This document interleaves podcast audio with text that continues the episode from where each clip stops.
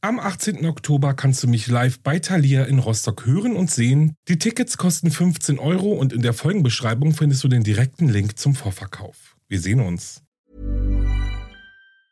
Hey, it's Ryan Reynolds and I'm here with Keith, co-star of my upcoming film If, only in theaters May 17th. Do you want to tell people the big news? All right, I'll do it. Sign up now and you'll get unlimited for $15 a month in six months of Paramount Plus Essential Plan on us. Mintmobile.com slash switch. Upfront payment of $45 equivalent to $15 per month. Unlimited over 40 gigabytes per month. Face lower speeds. Videos at 480p. Active Mint customers by 531.24 get six months of Paramount Plus Essential Plan. Auto renews after six months. Offer ends May 31st, 2024. Separate Paramount Plus registration required. Terms and conditions apply if rated PG. Ever catch yourself eating the same flavorless dinner three days in a row? Dreaming of something better? Well, HelloFresh is your guilt-free dream come true, baby. It's me, Kiki Palmer. Let's wake up those taste buds with hot, juicy pecan-crusted chicken or garlic butter shrimp scampi. Mm. Hello Fresh. Stop dreaming of all the delicious possibilities and dig in at HelloFresh.com. Let's get this dinner party started.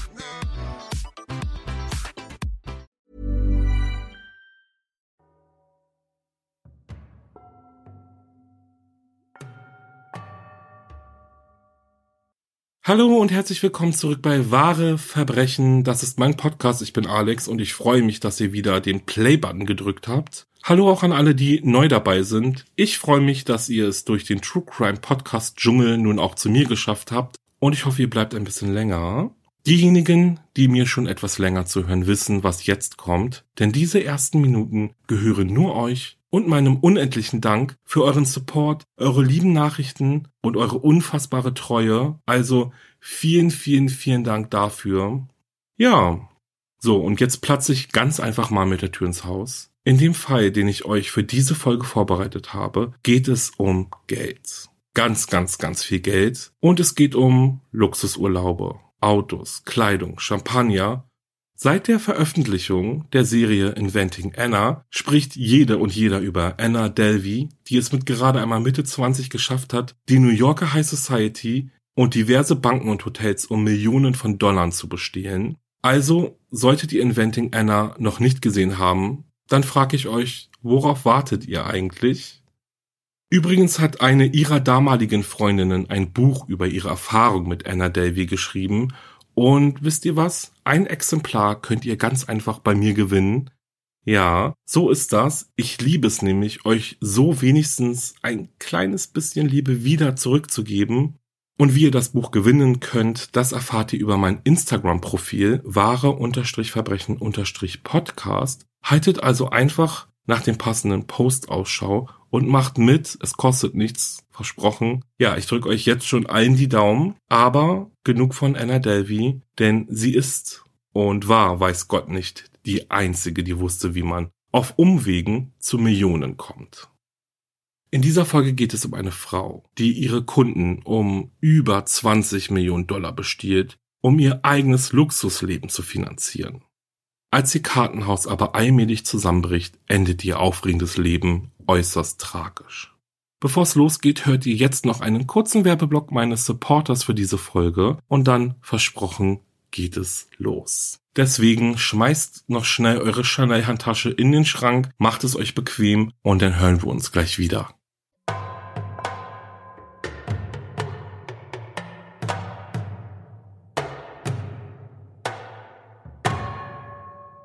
Sydney, Australien 1998. Die 27-jährige Melissa Grimley fängt einen neuen Job als Chefassistentin in einem Investmentbüro an. Sie ist organisiert, zuverlässig, intelligent und mutig, doch neben all diesen Qualitäten ist sie jung, schön und unglaublich modebewusst.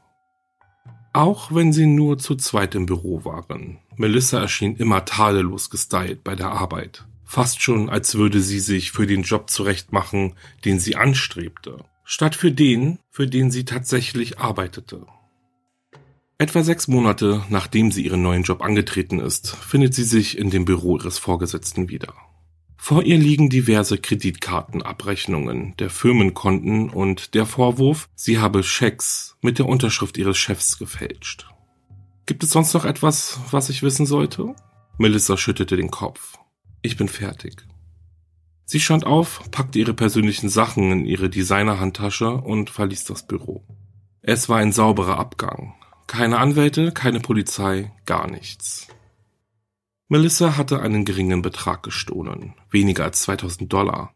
Sie bot zwar nicht an, den Betrag zurückzuzahlen, ihr Arbeitgeber machte sich aber auch nicht die Mühe, sie anzuzeigen.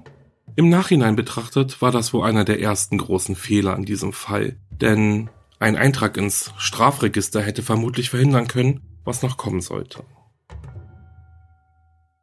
14 Jahre nach diesem Vorfall erscheint Melissa Grimley wieder auf der Bildfläche. Melissa heißt jetzt Caddick, ist Mutter eines Sohnes und erfolgreiche Investorin. Designerkleidung, teuren Schmuck, europäische Autos, ein Haus, das sie 2,7 Millionen australische Dollar gekostet hat und mehrmalige Luxusurlaube im Jahr für die ganze Familie. Wer hätte das gedacht? Melissa Caddick hat es geschafft. Sie lebt das Leben, das sie sich gewünscht hatte. Ein Leben in purem Luxus. Ihr eigenes Unternehmen, Melliver, lief außerordentlich erfolgreich und erreichte binnen weniger Monate einen hochexklusiven Status. Gefühlt jede und jeder, der in Australien Geld hatte, wollte sein Vermögen bei ihr anlegen. Es gab so gut wie keine Verluste. Stattdessen vermehrte sich das angelegte Kapital ganz einfach wie von selbst. Kam ein neuer Auftrag rein, musste Melissa den Kunden vertrösten, denn ihre Bücher waren immer voll. Dennoch versuchte sie immer alles möglich zu machen. Und so dauerte es manchmal zwei, drei Tage, bis sie sich bei ihren Kunden zurückmeldete und ihnen einen gerade frei gewordenen Platz in ihrer Kundenkartei anbot. Hatte man das Glück, zu der ausgewählten Kundschaft von Melissa Caddick zu gehören, war das erste, was man bekam, der siebenseitige Melliver Financial Service Guide, in dem Melissa versprach, die Ergebnisse ihrer Kunden zu maximieren und das alles im Rahmen der geltenden Gesetze. Sie stellte sich auch selbst vor, präsentierte ihre Familie, ließ die Kunden einen kleinen Einblick in ihr Privatleben erhaschen und machte klar, sie hat einen Masterabschluss in Betriebswirtschaft und ist ein zertifiziertes Mitglied der Financial Planning Association of Australia, ein Status, den nun wirklich nicht jeder erreicht.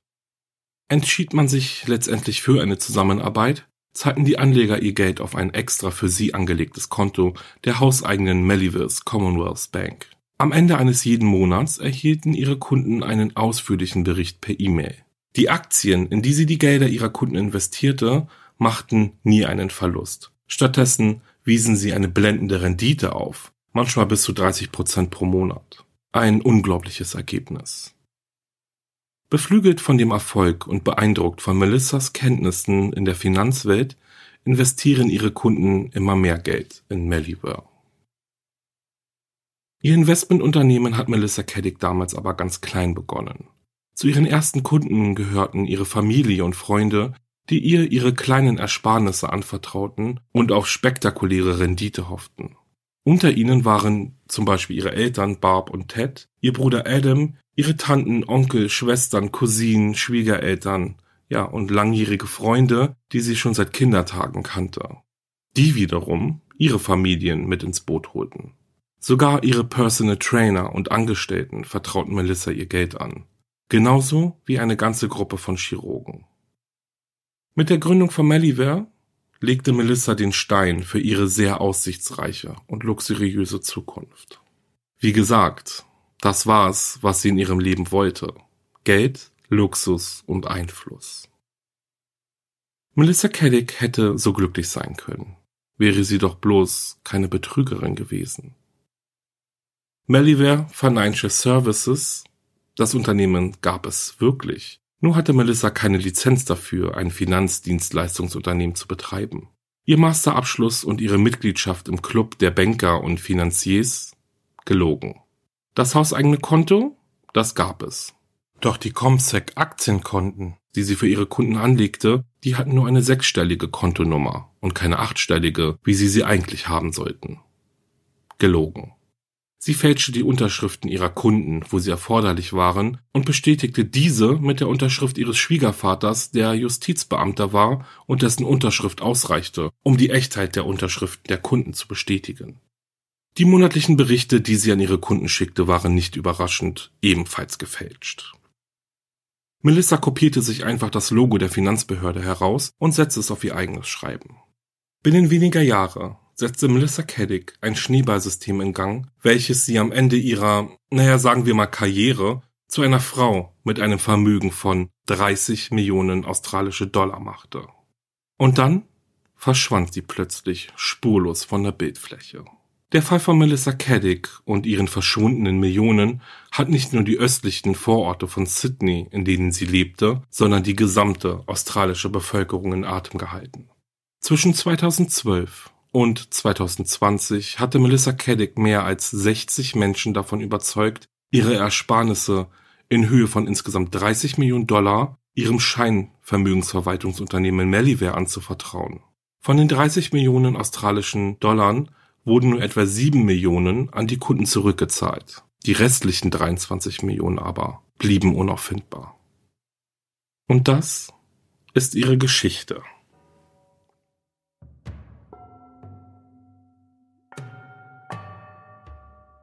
Die ersten Risse erhielt Melissas Fassade im November 2019, als die Australian Securities and Investment Commission kurz ESSIC, einen anonymen Hinweis darüber erhielt, dass eine gewisse Melissa Caddick aus Dover Heights im Osten Sydneys ein Finanzdienstleistungsunternehmen unter der Verwendung der australischen Finanzdienstleistungslizenz einer anderen Person betrieb. Dies ist illegal und wird mit einer Geldstrafe von bis zu 22.000 australische Dollar und bis zu zwei Jahren Gefängnis bestraft. Melissa wusste dies ganz genau. Als sie Meliware gründete, erfuhr sie schnell, dass sie aufgrund ihrer fehlenden Qualifikationen niemals in den Besitz einer solchen Lizenz kommen würde. Also fragte sie eine ihrer damaligen Arbeitskolleginnen, ob sie nicht ihre Lizenz nutzen dürfe. Da dies natürlich illegal gewesen wäre, lehnte ihre Kollegin ab. Melissa aber ließ sich davon nicht abhalten. Ohne das Wissen ihrer Kollegin nutzte sie einfach ihre Lizenz und stellte sich mit ihr gut, indem sie ihr Kunden zuspielte, denen sie Versicherungen aufdrücken konnte. Natürlich vertraute auch Melissa selbst ihr ihre eigene Lebensversicherung an. Ich habe es herausgefunden, als eine potenzielle Kundin von Melissa mir die ihr zur Verfügung gestellten Unterlagen von Meliware vorlegte, sagte die Kollegin über ihre Entdeckung, dass Melissa Caddick ihre Lizenz benutzt hatte. Sie informierte umgehend die Essig, konnte allerdings keine wirklich handfesten Beweise vorlegen. Ohne einen Hinweis auf Betrug oder Unterschlagung und mit Hunderten von anderen Beschwerden, die jeden Monat geprüft werden mussten, nahm die Essig diese nicht belegte Beschwerde über Melissa Caddick zwar auf, ergriff aber keine Maßnahmen. Sieben Monate später, am 3. Juni 2020 aber, ging bei der Essig eine weitere Beschwerde ein, dieses Mal mit mehr Details. Mit zunehmender Besorgnis erkannten die Ermittler, dass sie es mit etwas Großem zu tun hatten. Da sie befürchteten, dass Melissa Wind davon bekommen könnte, dass man ihr auf der Spur war, beschlossen sie, einen Präventivschlag zu führen. Und so stellten sie am 10. November 2020 beim Bundesgericht einen Eilantrag auf Einfrieren ihres Vermögens und Beschlagnahme ihres Passes. Dem Antrag wurde stattgegeben und am folgenden Tag führte die australische Bundespolizei eine Razzia an Melissas Haus in der Wellangara Road in Dover Heights durch, bei der herauskam, dass sie in den zwölf Monaten seit dem ersten nicht beachteten Hinweis der Essig 7,8 Millionen Dollar erbeutet hatte. Der 11. November 2020 war ein Schock für Melissas Familie. Was natürlich verständlich ist. Ich meine, es klopft an der Tür und zig Polizisten rennen dir das Haus ein. Die Überraschung der Razzia ist natürlich gelungen. Melissa hatte keine Ahnung, was ihr bevorstand und noch weniger ihr Ehemann und ihr 14-jähriger Sohn. Insgesamt 13 Stunden dauerte die Razzia. 13 Stunden, in denen anwesende Ermittler jeden noch so kleinen Papierschnipsel dreimal umdrehten, die Computer der Familie beschlagnahmten und bergeweise Deutsch und Gabbana, Gucci und Prada Kleider, Handtaschen und Schuhe hinaustrugen. Während des Morgen des 11. November 2020 erhielt Melissa noch eine SMS ihrer alten Jugendfreundin, dessen Geburtstagsfeier sie die Woche zuvor besucht hatte und die ebenfalls Kundin bei ihr war. Sie schlug ihr einen Termin zum Mittag vor, welchen Melissa mit der kurzen Antwort Great XX bestätigte. Als Melissa aber nicht zum Mittagessen erschien, machte sich ihre Freundin natürlich Sorgen und versuchte sich nach ihr zu erkundigen. Jedoch hatte sie dabei keinen Erfolg, denn sie erreichte ihre Freundin nicht. Nun ja, was kein Zufall ist, denn aktuell hatte Melissa ja ganz andere Sorgen als das Mittagessen mit ihrer Freundin, welches sie noch am Morgen vereinbart hatte. Am 12. November 2020, also einen Tag nach der Razzia, hörte Melissas Sohn gegen 5.30 Uhr am Morgen die Haustür ins Schloss fallen. Laut ihrem Ehemann hat sie das Haus in Sportkleidung verlassen, habe nichts weiter mitgenommen und er habe sich nichts weiter dabei gedacht. Nachdem sie sich von ihrem noch im Halbschlaf befindenden Ehemann verabschiedet hatte, verließ sie also das Haus, um joggen zu gehen. Nur kam sie nie wieder zurück. Melissa Louise Grimley wurde am 21. April 1971 geboren. Ihr Vater arbeitete für eine Versicherung und ihre Mutter war Sekretärin einer Physiotherapiepraxis. Die Familie lebte in einem Haus in Lugano im Süden Sydneys, welches direkt am George River lag. Melissa war ein ganz normales Mädchen. In der Lugano Public School und dann in der Peakhurst High School fiel sie durch nichts auf. Sie war weder das Rechengenie, für das sie sich später ausgab, noch die reiche Erbin, für die sie sich berufen hielt. Ganz im Gegenteil. Für ihr Higher School Certificate erreichte sie nur die niedrigste Stufe in Mathe und ihr Ehrgeiz, Ballerina zu werden, scheiterte an ihrem Körperbau. Melissa achtete schon damals sehr auf Modemarken und hatte immer den Wunsch, besser zu sein, als sie war. Sie strebte immer danach, zur coolsten Gruppe zu gehören. Nach dem Schulabschluss schrieb sich Melissa für einen Sekretariats- und Betriebswirtschaftskurs am Patrick's College Australia ein. Das ursprüngliche Ziel des Colleges bestand darin, junge Frauen durch die Ausbildung zu persönlichen Assistentinnen und juristischen Sekretärinnen eine Anstellung in der Unternehmenswelt Sydneys zu verschaffen. Melissa erwarb auf dem College nicht nur einen Sinn für Kleidung und für das Leben, das sie wollte, sondern scheint sich auch das lateinische Motto des College zu Herzen genommen zu haben. Aut optimum, aut nihil. Entweder das Beste oder nichts. Ihr erster Job nach der Sekretariatsschule war in der Verwaltung der NRMA Investmentabteilung. Sie hatte dort aber vor allem mit ihrem eigenen Ego zu kämpfen, denn sie wurde sehr, sehr wütend, wenn man sagte, das ist Melissa, sie ist Sekretärin, erinnert sich ihre Freundin und merkt an, dass Melissa dazu neigte, sich selbst einen höheren Titel zu geben. Mit Anfang 20 war Melissa nach einer Beziehung emotional und finanziell am Boden zerstört. Sie lebte damals noch zu Hause als sie begann, sich mit einem Mann zu treffen, den sie in einem Pub kennengelernt hatte. Sie brachte ihn eines Abends mit nach Hause und am nächsten Tag fehlten verschiedene Dinge sowie Geld und Schmuck. Ihre Eltern beauftragten daraufhin einen Privatdetektiv, der herausfand, dass es sich bei dem Mann um einen Betrüger handelte, der die Masche hatte, naive junge Frauen sein Interesse vorzugaukeln und sie dann auszunutzen. Als ihre Eltern sie über den Freund ihrer Tochter aufklärten, reagierte Melissa mit Wutausbrüchen ihnen gegenüber. Sie glaubte ihnen kein Wort und riss von zu Hause aus, direkt in die Hände ihres Liebhabers.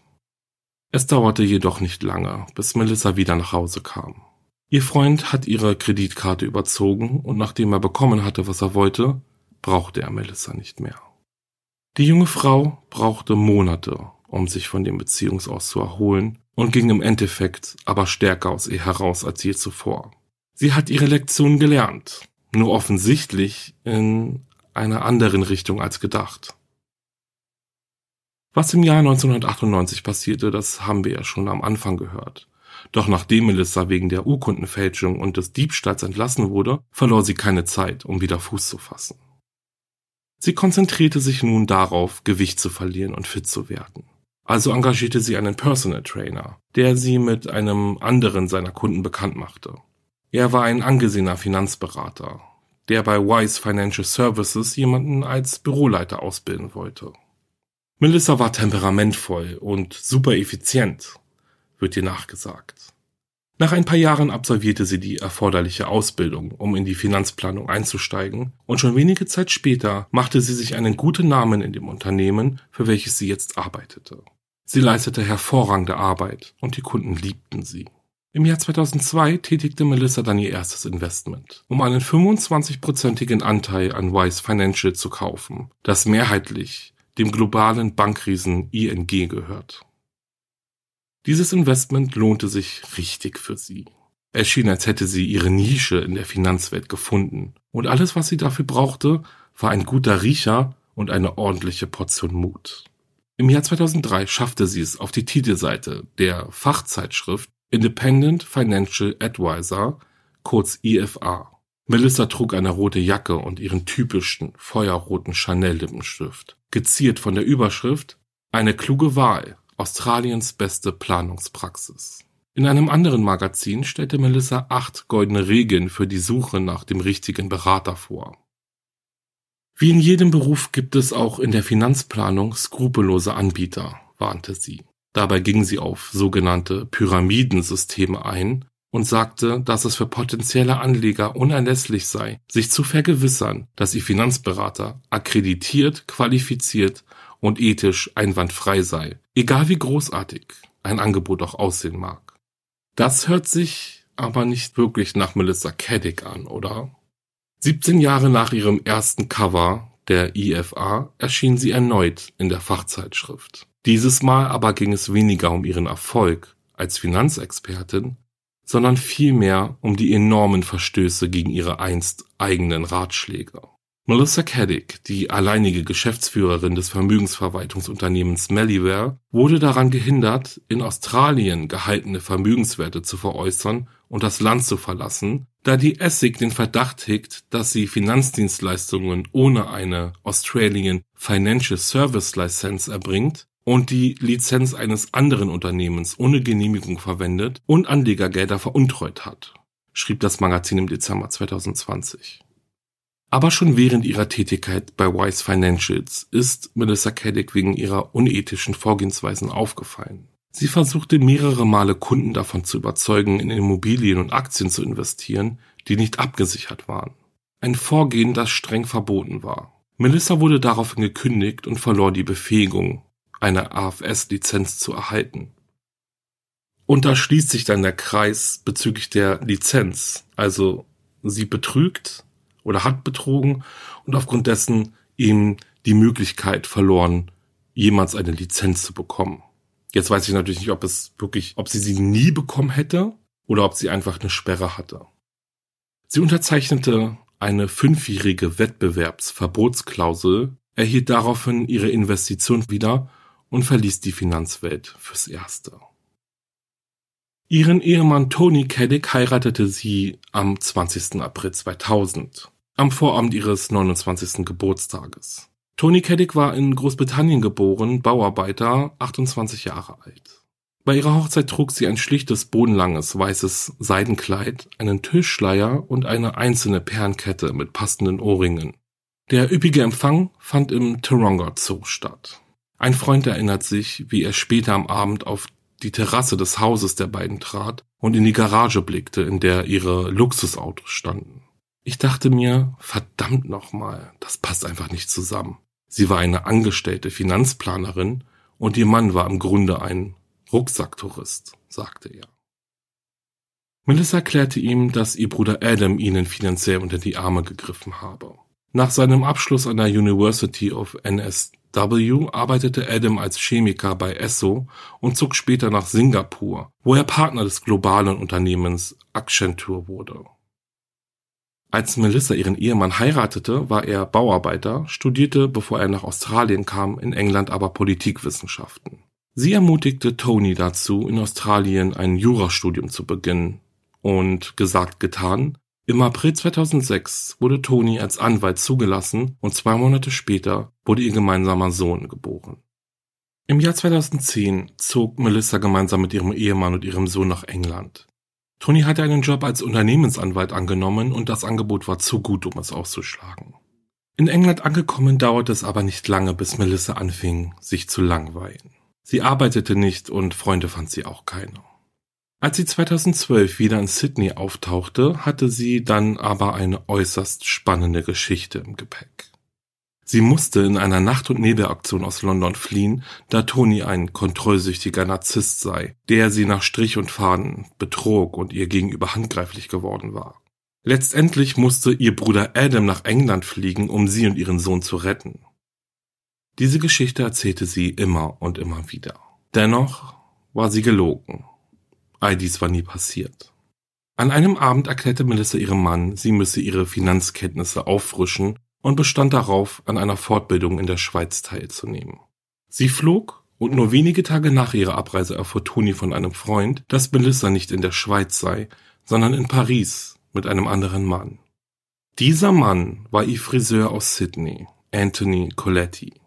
Nachdem Melissa zurück nach London kam, entdeckte Toni Dutzende von WhatsApp-Nachrichten zwischen Coletti und seiner Frau. Aus den Nachrichten ging hervor, dass sie ihren Friseur und Liebhaber dafür bezahlte, für ihre Verabredungen um die Welt zu fliegen. Toni konfrontierte seine Frau mit den Beweisen ihrer Untreue und zog für ein paar Tage zu seiner Familie nach Essex.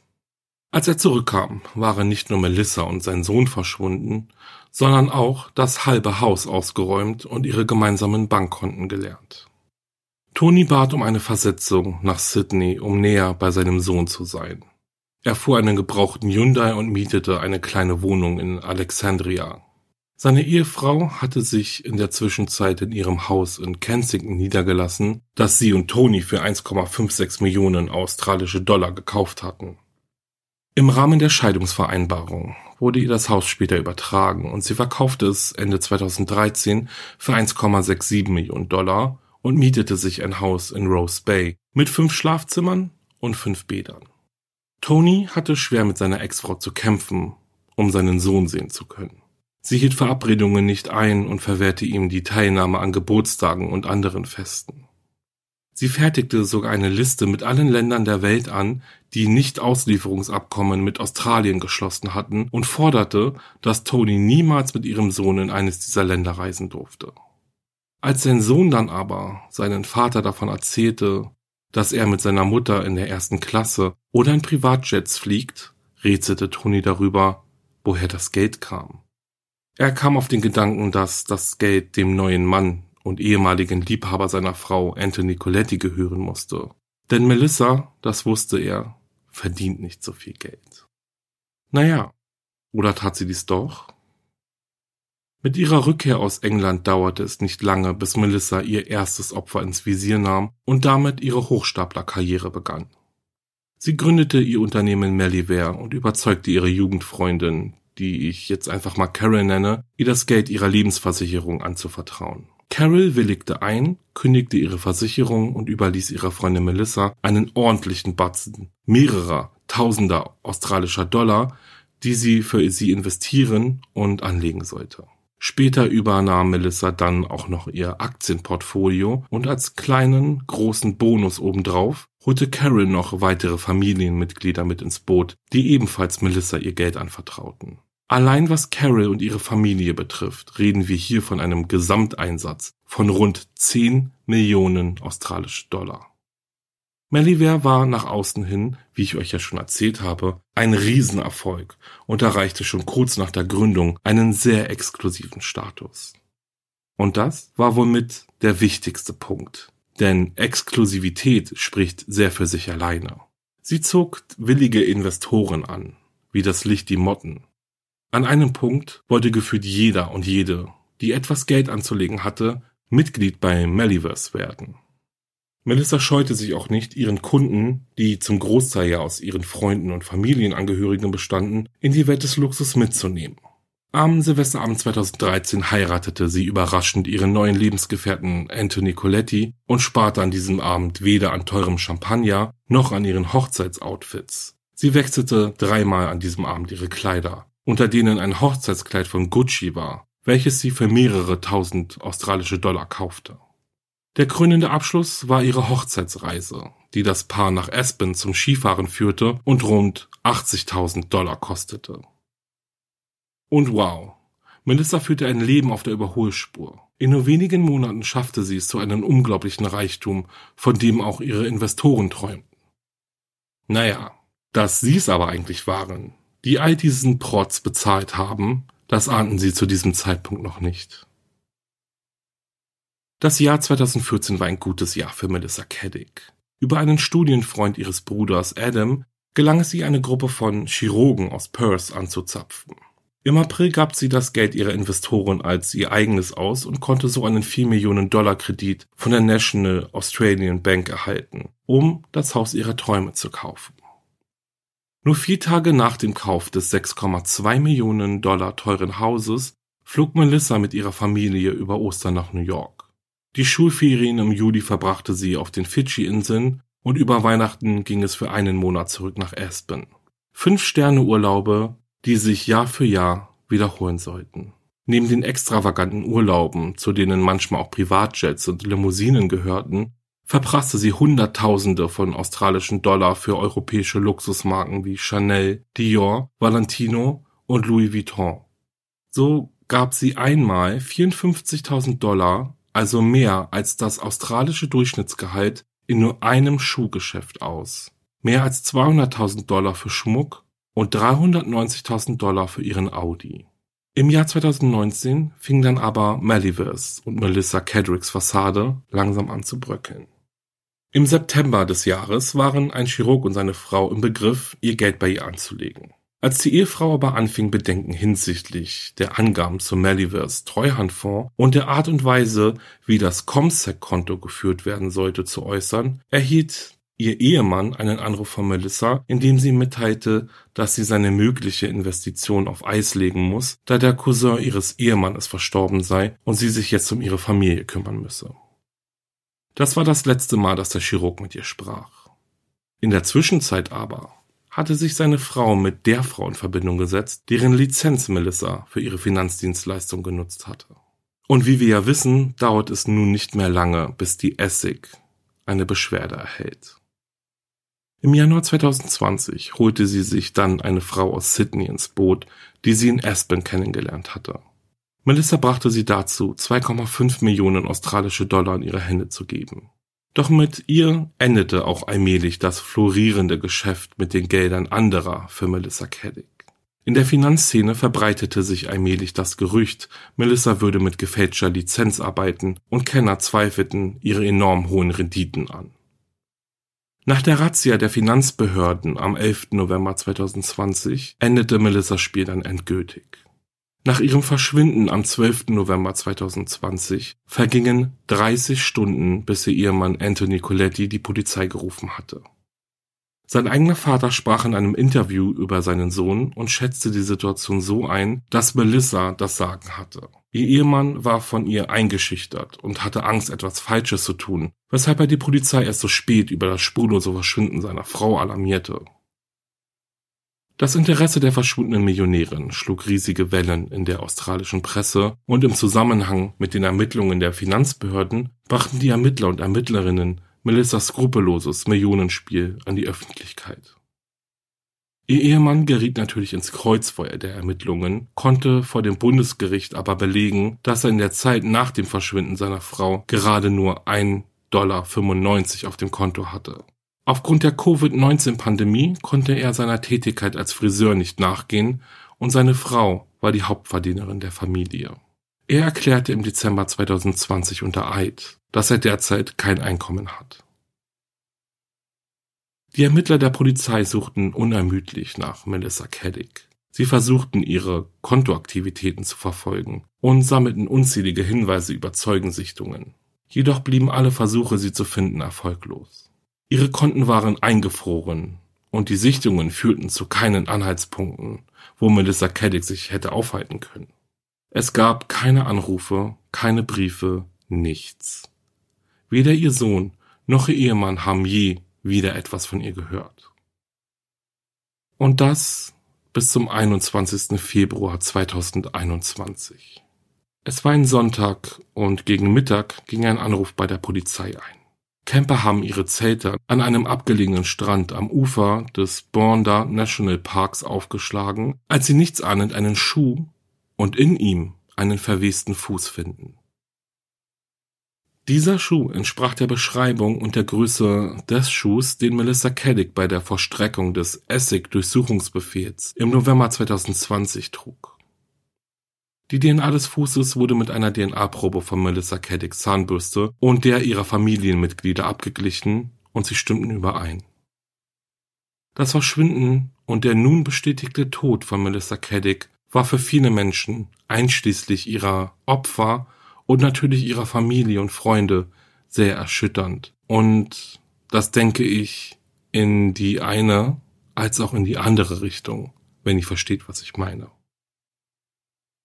Trotz intensiver Nachforschungen gab es ja keine bestätigten Sichtungen von Caddick seit ihrem Verschwinden, doch trotz einer umfassenden Überprüfung der Videoaufzeichnungen waren ihre genauen Bewegungen nach dem Verlassen ihres Hauses den Ermittlern unbekannt geblieben, da die Aufnahmen nicht das gesamte Gebiet abgedeckt haben, in dem sie verschwunden ist. Wie genau Melissa gestorben ist und wie sie ins Wasser gelangte, ist immer noch ein Rätsel. Nach der Feststellung ihres Todes ließ die Finanzbehörde Essig ihre 38 Anklagen gegen Melissa Caddick natürlich fallen. Ihre Besitztümer wurden veräußert, um ihre Kunden zu entschädigen. Dennoch reichte das Geld nicht annähernd dafür aus, um den finanziellen Schaden zu begleichen, den Melissa Caddick angerichtet hatte, um ihr eigenes Luxusleben zu finanzieren. Um die 23 Millionen australische Dollar sind wie vom Erdboden verschluckt und werden sehr wahrscheinlich auch nicht wieder auftauchen. Am Ende ist es aber nicht nur das verlorene Geld, sondern vielmehr der emotionale Betrug der langjährigen Freundin, vertrauensvollen Geschäftsfrau und liebenden Schwester und Tochter, der viele ihrer Opfer mit einer großen Wunde in ihren Herzen zurücklässt. Es tut wirklich weh, sagt Carol. Wenn sie einen Höhenriss gehabt hätte und das Geld gestohlen hätte, könnte ich das besser verkraften, als zu wissen, wie oft sie mir in die Augen geschaut hatte, als ich ihr dafür dankte, dass sie mein Leben und das meiner Kinder so sehr verändert hat. Melissa antwortete darauf immer nur achselzuckend, das ist mein Job. Der forensische Psychiater Julian Parmigiani äußerte sich zu dem Fall so. Betrüger sehen sich selbst als das Raubtier, die anderen sind die Beute. Die Denkweise vieler Betrüger ist, wenn du dumm genug bist, auf mein Spiel, meinen Trick hereinzufallen, dann verdienst du, was du bekommst. Je länger Betrüger damit durchkommen, desto unbesiegbarer fühlen sie sich. Als der Tag der Abrechnung für Melissa kam, wusste sie, dass sie eine lange Gefängnisstrafe bevorstand. Sie hatte sich für einen anderen Lebensstil entschieden. Und es hieß entweder das oder gar nichts.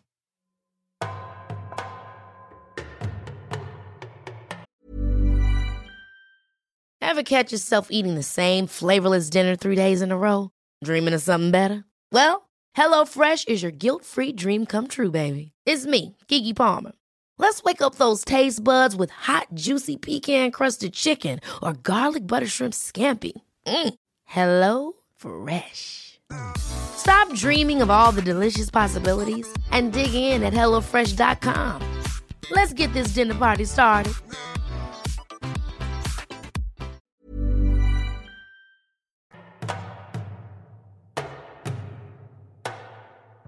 Und das war's mit dem Fall und ich habe euch ja bereits im Intro gewarnt, diese ganze Geschichte endet äußerst tragisch.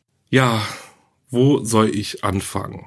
Also vorab vielleicht mit etwas seltsam.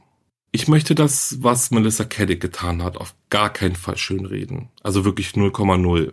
Aber wie auch schon im Fall Anna Delvey kann ich mir irgendwie nicht helfen, als dass ich zugeben muss, dass ich auch irgendwie beeindruckt bin ich weiß, es hört sich so blöd an im Zusammenhang, aber ja, ich glaube, einige wissen, was ich meine. Also irgendwie ist da schon also eine kleine Faszination da, wie sie es geschafft hat, ja, an so viel Geld zu kommen. Ich meine, das muss man erstmal schaffen, oder? Es gibt ja viele, die sagen, na ja, die Kunden sind selber schuld, wenn man so viel Geld einfach an irgendeine Person gibt und so weiter. Aber natürlich ist das nicht so einfach zu betrachten. Bezeichnend ist ja, dass Melissas Kunden zum Großteil aus Freunden und sehr engen Verwandten bestand und die haben ihr natürlich vertraut. Es ist ja aber auch nicht so, dass sie ihre Kunden gar nicht bei Laune gehalten hat. Nee, sie hat ihnen schon auch gewisse Auszahlungen geleistet, die dann wiederum dazu aber führten, dass die Kunden dann eben noch mehr Geld in ihre Hände gelegt haben. Ein klassischer Teufelskreis, würde ich sagen. Melissas Unternehmen war ja dann irgendwann eigentlich ein Selbstläufer, habe ich ja schon erzählt. Also dieses Unternehmen gepaart mit dem Stempel der Exklusivität war eigentlich unaufhaltsam, könnte man sagen. Hierzu hat der forensische Psychiater Olaf Nielsen auch was ganz Gutes gesagt. Denn er hat mit vielen Betrügern zu tun und weiß, dass diese sehr genau wissen, dass ihr Spiel irgendwann enden wird. Dennoch machen sie weiter. Sie können nicht aufhören, weil es wie eine Sucht ist. Und speziell im Fall Melissa Caddick glaubt er, dass sie an einer Kaufsucht litt, die sie zu ihren Betrugstaten dann geleitet hat. Und ja, vielleicht hat er auch recht. Also, ne, Ursprünglich zeigte sich, dass eigentlich mehr Frauen als Männer von einer Kaufsucht oder einem Kaufzwang betroffen waren. Das war ja so in den 90ern in einer Studie noch so. Laut einer aktuelleren Studie aus dem Jahr 2006 aber zeigt sich, dass der Anteil der Männer bei rund 48 Prozent lag. Und das gleicht das Verhältnis zwischen Männern und Frauen, die an Kaufzwang leiden, ja ziemlich genau aus. Gilt aber ein Kaufzwang als anerkannte psychische Krankheit? Und ja, das ist so. Im Wesentlichen spricht man von einem Kaufzwang, wenn nicht mehr der Besitz der Güter das Ziel ist, sondern die Befreiung von ja einem Drang durch die Kaufhandlung selbst. Die Sinnlosigkeit des Handels ist den Kaufsüchtigen meist klar, dennoch kann die Handlung, also das, die Handlung des Kaufens, nicht einfach gestoppt werden. Wird der oder die Betroffene an der Kaufhandlung gehindert, kommt es sogar zu Entzugserscheinungen. Und so ein ungesundes Kaufverhalten kann man dann auch gut messen. Meist wird eine bestimmte Warengruppe, also zum Beispiel Schuhe oder Handtaschen, bevorzugt, die weit über den Bedarf hinaus gekauften Produkte werden oft unausgepackt in der Wohnung oder am Haus gelagert oder gar irgendwann ungetragen, ja, wieder weggeworfen oder verschenkt. Eine ausgeprägte Kaufsucht wird meist durch psychische Störungen wie Depressionen, Angststörungen, Essstörungen und Zwangsneurosen begleitet. Ja. Und von daher spricht man bei einem Kaufzwang tatsächlich von einer psychischen Diagnose. Zu guter Letzt will ich aber natürlich anmerken, dass ich kein Psychiater bin und das Thema hier nur sehr oberflächlich angekratzt habe. Und ich denke, es ist auch wichtig zu sagen, dass nur wenn man vielleicht ein paar Teile im Kleiderschrank hat, an denen noch immer die Preisschilder hängen, ich kenne das auch, ja, man dadurch natürlich nicht gleich kaufsüchtig ist. April Lane Benson hat das Buch I Shop, Therefore I Am geschrieben, in welchem sie sich mit dem Thema auseinandersetzt. Ich verlinke euch das Buch in den Show Notes. Ja, und sie beschreibt vor allem die Eigenschaften des Perfektionismus, Unehrlichkeit, Unsicherheit und das Bedürfnis, Kontrolle zu erlangen, die mit der Störung in Verbindung gebracht werden. Kaufsuchtbetroffene berichten häufig von negativen Emotionen wie ja Depressionen, Angst und geringem Selbstwertgefühl, wobei das Einkaufen ihnen Erleichterung oder Euphorie verschafft. Aber mal abgesehen von der Krankheit Kaufzwang an sich und zurück zu der Tat, die Melissa begangen hat, finde ich es erschreckend, wie kaltblütig und egoistisch sie war. Ich meine, sie hat wirklich enge und langjährige Freunde und nochmal sogar ihre ganz enge Familie belogen, bestohlen und deren Ersparnisse, welche sie ja für ihre Zukunft zusammengespart haben, ohne mit der Wimper zu zucken, einfach ausgegeben. Von den anderen Kunden brauche ich, glaube ich, da gar nicht anfangen. Da war ja noch nicht mal diese emotionale Bindung so stark. Ja, also ne, die größere Grenze muss sie ja bei ihrer Familie überschritten haben. Geendet hat all das ja dann durch ihren Selbstmord, also zumindest wird bis heute davon ausgegangen, dass sie sich selbst umgebracht hat. Und ich glaube, wie schon der forensische Psychiater ganz gut gesagt hat, für Melissa gab es die Option, ins Gefängnis zu gehen, einfach nicht. Sie wollte entweder das Leben, welches sie sich zusammengeklaut hat, oder gar keines. Und da war ihr auch egal, dass sie einen Sohn hat zum Beispiel. Ja, tragisch, muss man trotzdem so sagen. Also, ne, für die Kunden, die einfach ihr Geld verloren haben und es auch sehr, sehr, sehr, sehr wahrscheinlich nie wieder bekommen werden. Und auch für Melissa und auch für Melissas Sohn und Melissas Familie, ja. Na gut, das waren meine bescheidenen Gedanken zu diesem Fall. Ich verabschiede mich jetzt gleich von euch, allerdings nicht ohne einfach mal eine neue kleine Kategorie in diesem Podcast vorzustellen. Ich habe mir nämlich gedacht, zum Ausklang einer jeden Folge euch ab sofort einen kurzen Fun Fact zu erzählen. Die Idee ist natürlich nicht neu, aber ich denke, ein bisschen was zum Schmunzeln ist doch auch mal ganz schön. Und damit geht's dann auch schon los. Denn in mehr als 20 Staaten ist Sex mit einer Leiche legal. Bei der Nekrophilie handelt es sich um die sexuelle Anziehung zu Leichen, die auch den Sex mit Toten umfassen kann. Das ist doch sicher illegal, denkt man sich. Es gibt kein Bundesgesetz dagegen, in einigen US-Bundesstaaten ist Nekrophilie tatsächlich eine Straftat. In anderen Staaten ist sie nur ein Vergehen. Und in über 20 US-Bundesstaaten gibt es kein Gesetz gegen Nekrophilie. Dieses Problem ist aber nicht auf die Vereinigten Staaten beschränkt. In vielen anderen Ländern gibt es ebenfalls keine Gesetze gegen den Akt der Nekrophilie.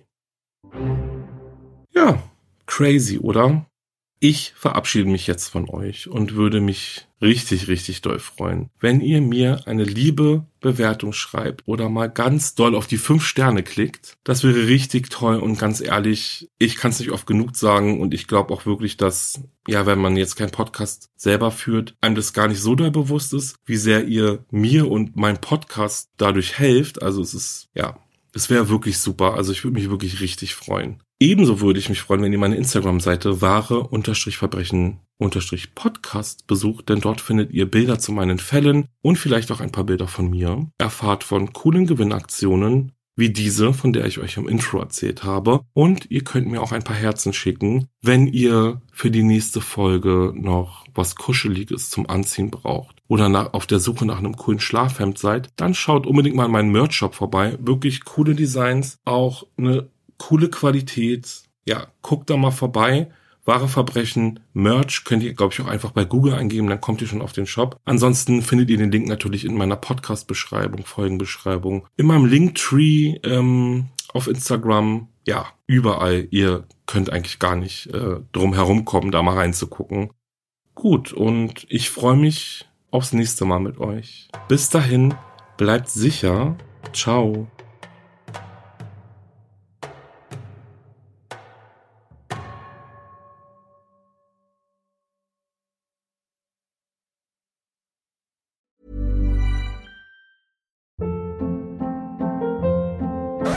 Hold up. What was that? Boring. No flavor. That was as bad as those leftovers you ate all week. Kiki Palmer here, and it's time to say hello to something fresh and guilt-free. Hello Fresh. Jazz up dinner with pecan-crusted chicken or garlic butter shrimp scampi. Now that's music to my mouth. Hello Fresh. Let's get this dinner party started. Discover all the delicious possibilities at hellofresh.com. Höre jetzt die vierte und alle anderen Staffeln meines True Crime Podcasts Steigt nicht ein, exklusiv auf Podimo. Alle Infos findest du in der Folgenbeschreibung.